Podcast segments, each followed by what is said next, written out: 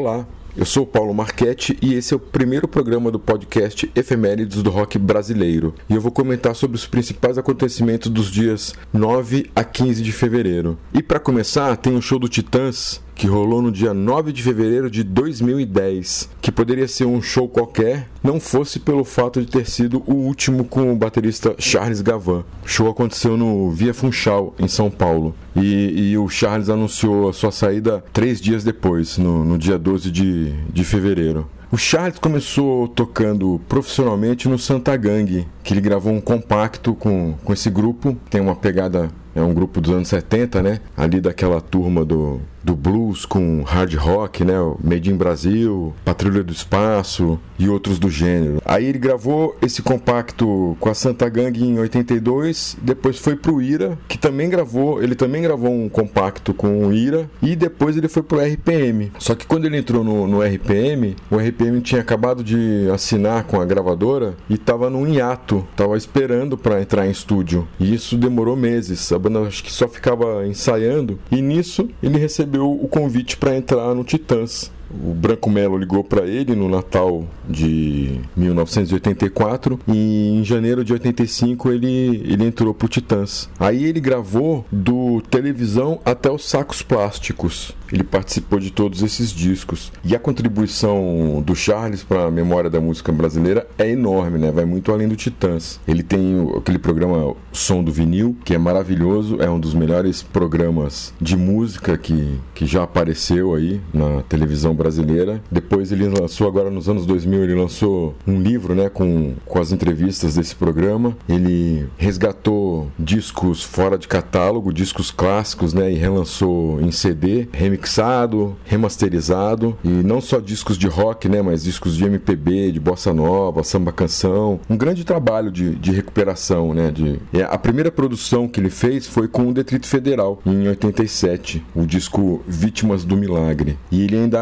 era inexperiente na produção. E se eu não me engano, inclusive, o disco foi masterizado fora do país e, e o Charles não foi. Ele não estava presente no, na masterização. Aí depois ele se envolveu nos anos 90 com o Banguela, produziu ali algumas coisas. Mundo Livre S.A., por exemplo, o primeiro disco é produção do, do Charles. E se envolveu com vários projetos musicais, lançou alguns livros. Então, aí, parabéns para o Charles por todo esse trabalho. E para lembrar então dessa data de saída dele do, do Titãs, dia 9 de fevereiro de 2010, foi o último show dele. Vamos escutar aí um trechinho de uma música do Jesus Não Tem Dentes no País dos Banguelas, disco que eu gosto muito.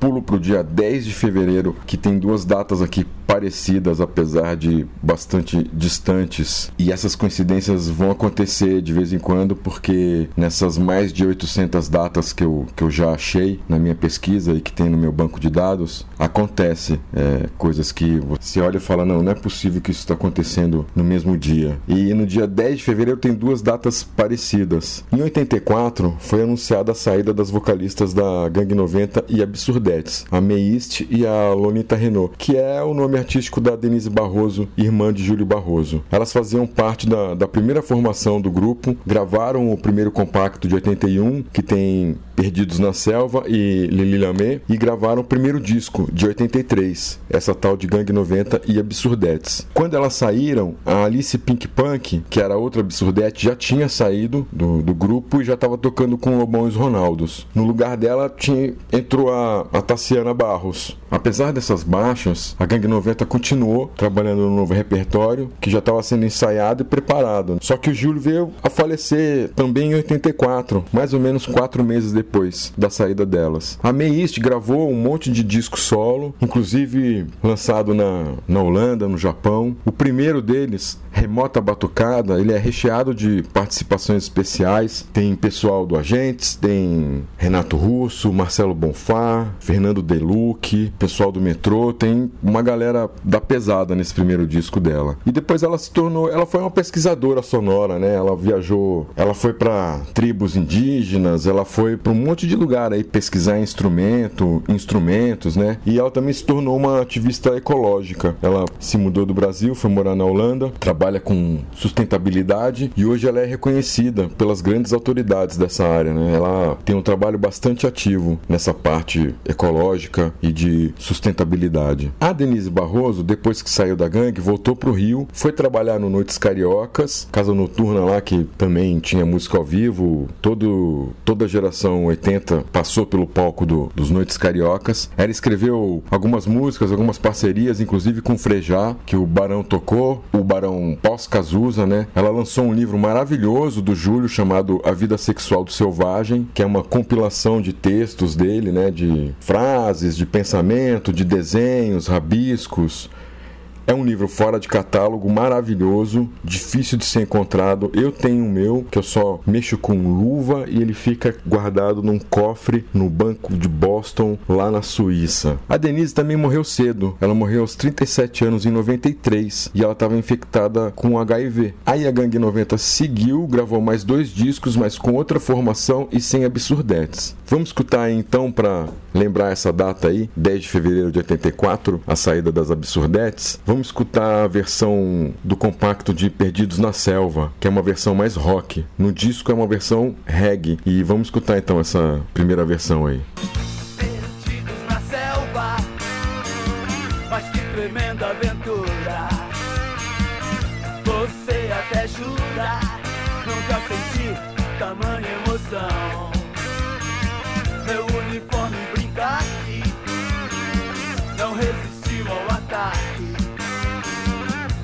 Suas unhas vermelhas. Meu bem, você rasgou meu coração.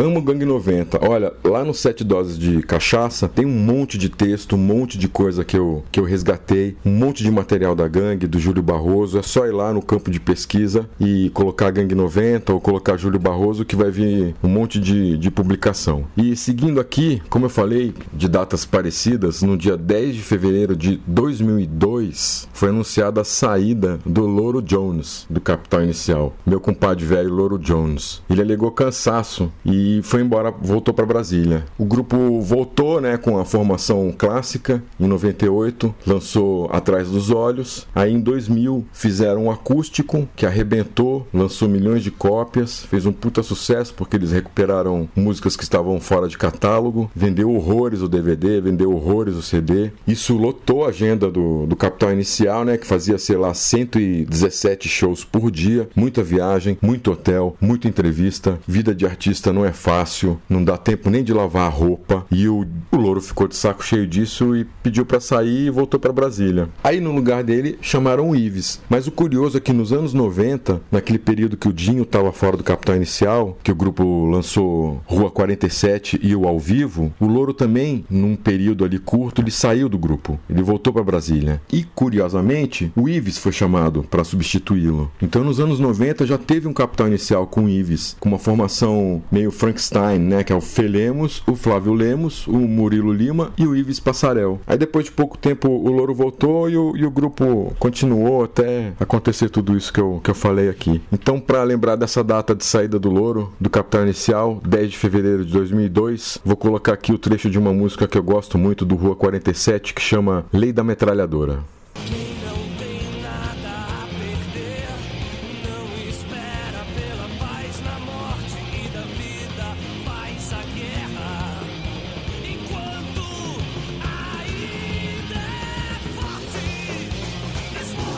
Fuck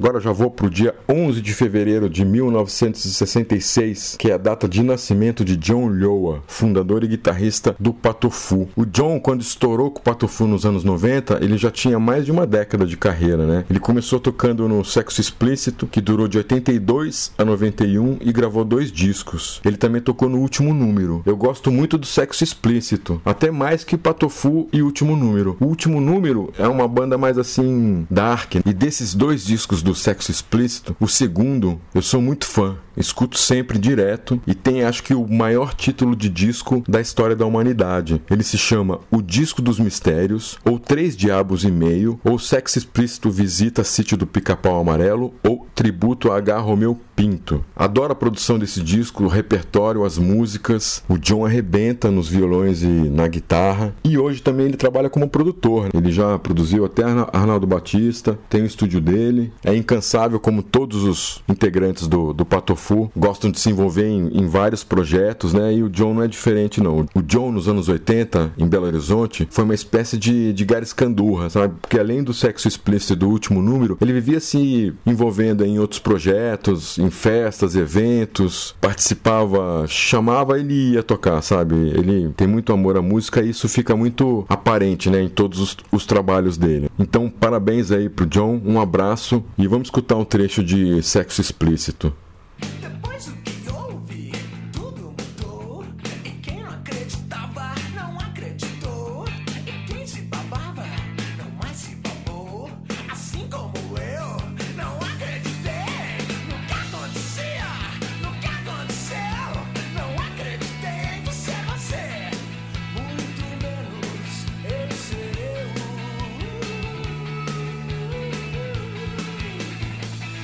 E antes de seguir aqui no dia 11 de fevereiro ainda, eu quero lembrar que você encontra o material do sexo explícito e do último número pela internet aí nos blogs especializados. E pulando 20 anos, indo para 11 de fevereiro de 86, é a data de lançamento de um clássico da geração 80, que é o primeiro disco da Plebe Hood, O Concreto Já Rachou. A Plebe assinou contrato em 85 já estava doida para arrumar uma gravadora, porque Legião já tinha lançado o primeiro disco, já estava tocando em rádio, Capital já estava em São Paulo, já tinha lançado o primeiro compacto, já estava e já tinha garantido o primeiro disco também, acho que já estava até em estúdio. E aí a Plebe assinou finalmente e a produção do disco foi do Herbert Viana, que é uma produção inclusive acima do normal para a época, né? Uma qualidade acima dos outros discos que eram que eram feitos nessa década de 80. Inclusive os da EMI. O Herbert Viana, que é um puta guitarrista, óbvio, teve um carinho maior com as guitarras, até porque o Seabra é outro puta guitarrista, né? E tem participação da Fernanda Abreu em Sexo e Karatê.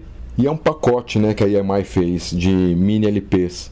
Foi uma coisa meio fajuta, assim, talvez até picareta. Teve Zero, lado B, eu acho que Muzaki e o King Kong também, que é um, um grupo carioca de reggae que o Bi Ribeiro produziu o disco. E aí, a EMI resolveu lançar essa série de mini LPs com menos faixas, com 5, 6 faixas, né? O normal na época era o disco ter de 10 a 13 músicas. E esses mini LPs, apesar desse nome, eles eram no formato de um vinil normal, grande, né? Com capa, com encarte, foto, tinha o mesmo tratamento. Então chegou nas lojas e os lojistas venderam a preço normal, de um vinil cheio. E isso foi uma tremenda sacanagem, né? Não sei se a EMI fechou os olhos de propósito, mas foi uma grande sacanagem com o consumidor. A Plebe, como eu comentei semana passada, assim como o Rich e o Ira, e outros grupos, não quis fazer parte do esquema do Chacrinha e de playback em qualquer programa de televisão. Aí isso prejudicou a carreira da, do, do, grupo, apesar do disco ter vendido horrores, né? Acho que ganhou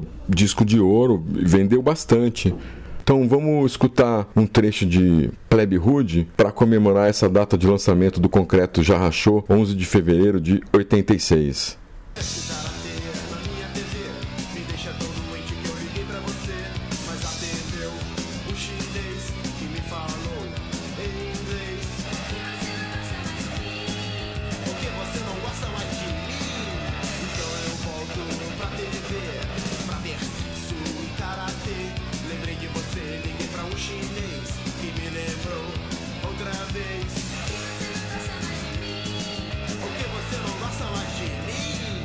Seguir aqui pulando o dia 12 de fevereiro, que não tem nada de interessante, e vou direto para o dia 13 de fevereiro de 1989, que é uma data importante para além da música porque foi quando a Folha de São Paulo publicou uma matéria em que o Cazuza assumia estar infectado com um HIV. Ele assumia estar com AIDS. Essa matéria foi assinada pelo Zeca Camargo, que encontrou o Cazuza em Nova York e conversaram um dia antes da publicação. Até então, Cazuza sofria com muita fofoca, muito boato, muita gente, inclusive maldosa, escrevia coisas horrorosas, né? A própria revista Veja fez uma capa horrorosa com Cazuza que ficou muito conhecida e queimou o filme da revista muito, né? Eu postei inclusive matéria, essa matéria no, Sete Doses de Cachaça e o Cazuza teve coragem, né? Porque ele foi o primeiro artista, primeira pessoa pública no Brasil a assumir estar com AIDS. E essa coragem dele ajudou muita gente que passava pela mesma situação, né? Até porque ele estava tendo, como ele era muito presente na mídia, o visual dele foi mudando, o cabelo dele foi ficando liso, a pele mudou, ele emagreceu, ele viajava muito para fora para fazer tratamento. Então todo mundo começou a questionar isso, né? E até que finalmente ele ele assumiu, isso aliviou para ele, aliviou para a família, aliviou para os amigos próximos e ele passou a ser mais assim produtivo, né? Ele queria estar sempre em estúdio, queria estar sempre tocando, escrevendo, tanto que o Burguesia é um disco duplo. Então vamos escutar um Cazuza aí para lembrar dessa data aí que é muito importante na carreira dele, 13 de fevereiro de 89, quando ele assumiu estar infectado com HIV. Vamos escutar um trecho de Lobo Mal da Ucrânia, que é uma música de um disco que eu adoro, que é o, é o segundo dele, Só se for a dois.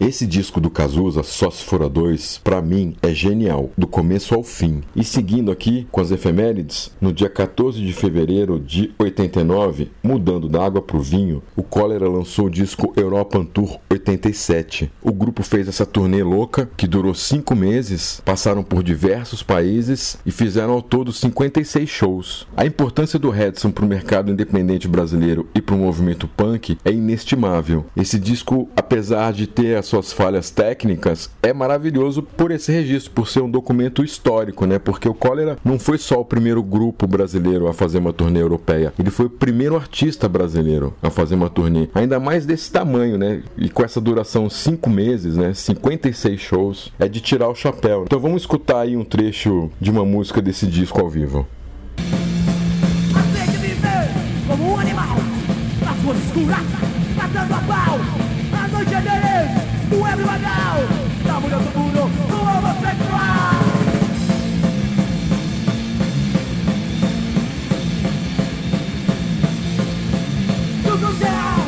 suco geral Suco geral, suco geral Suco geral, suco geral Suco geral, geral Falar de cólera, escutar cólera e relembrar o Redson nunca é demais. Maravilhoso. E vou seguir aqui para fechar a semana, dia 15 de fevereiro de 1981, outra data importantíssima, apesar de não estar ligada diretamente ao rock, ela faz parte da cena rock, porque foi quando o Itamar Assunção lançou o primeiro disco Beleléu Leléu Eu, que é um disco que eu amo, amo a vanguarda paulista, sempre gostei, mesmo quando eu era punk lá em Brasília, que escutava hardcore da Finlândia, eu sempre ficava de olho nessa cena. Lá passava, em Brasília passava alguns programas da TV Cultura, inclusive o Fábrica do Som. E volta e meia tinha lá a Língua de Trapo, Rumo, Premeditando Break, o próprio Itamar, né, Arrigo Barnabé. E aí quando eu cheguei aqui em São Paulo, eu comecei a seguir, entre aspas, o, o Itamar. Onde ele tocava, eu também tava.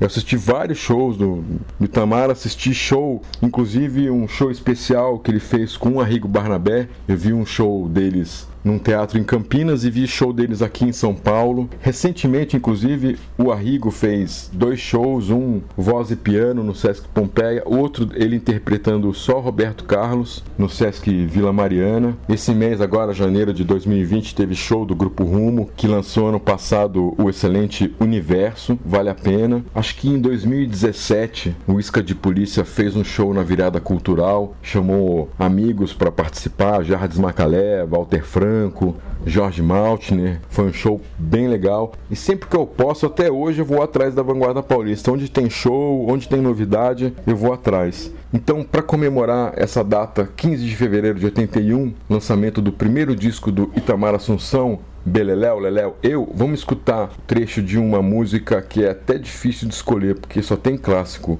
Vamos escutar um trecho de Luzia. Chega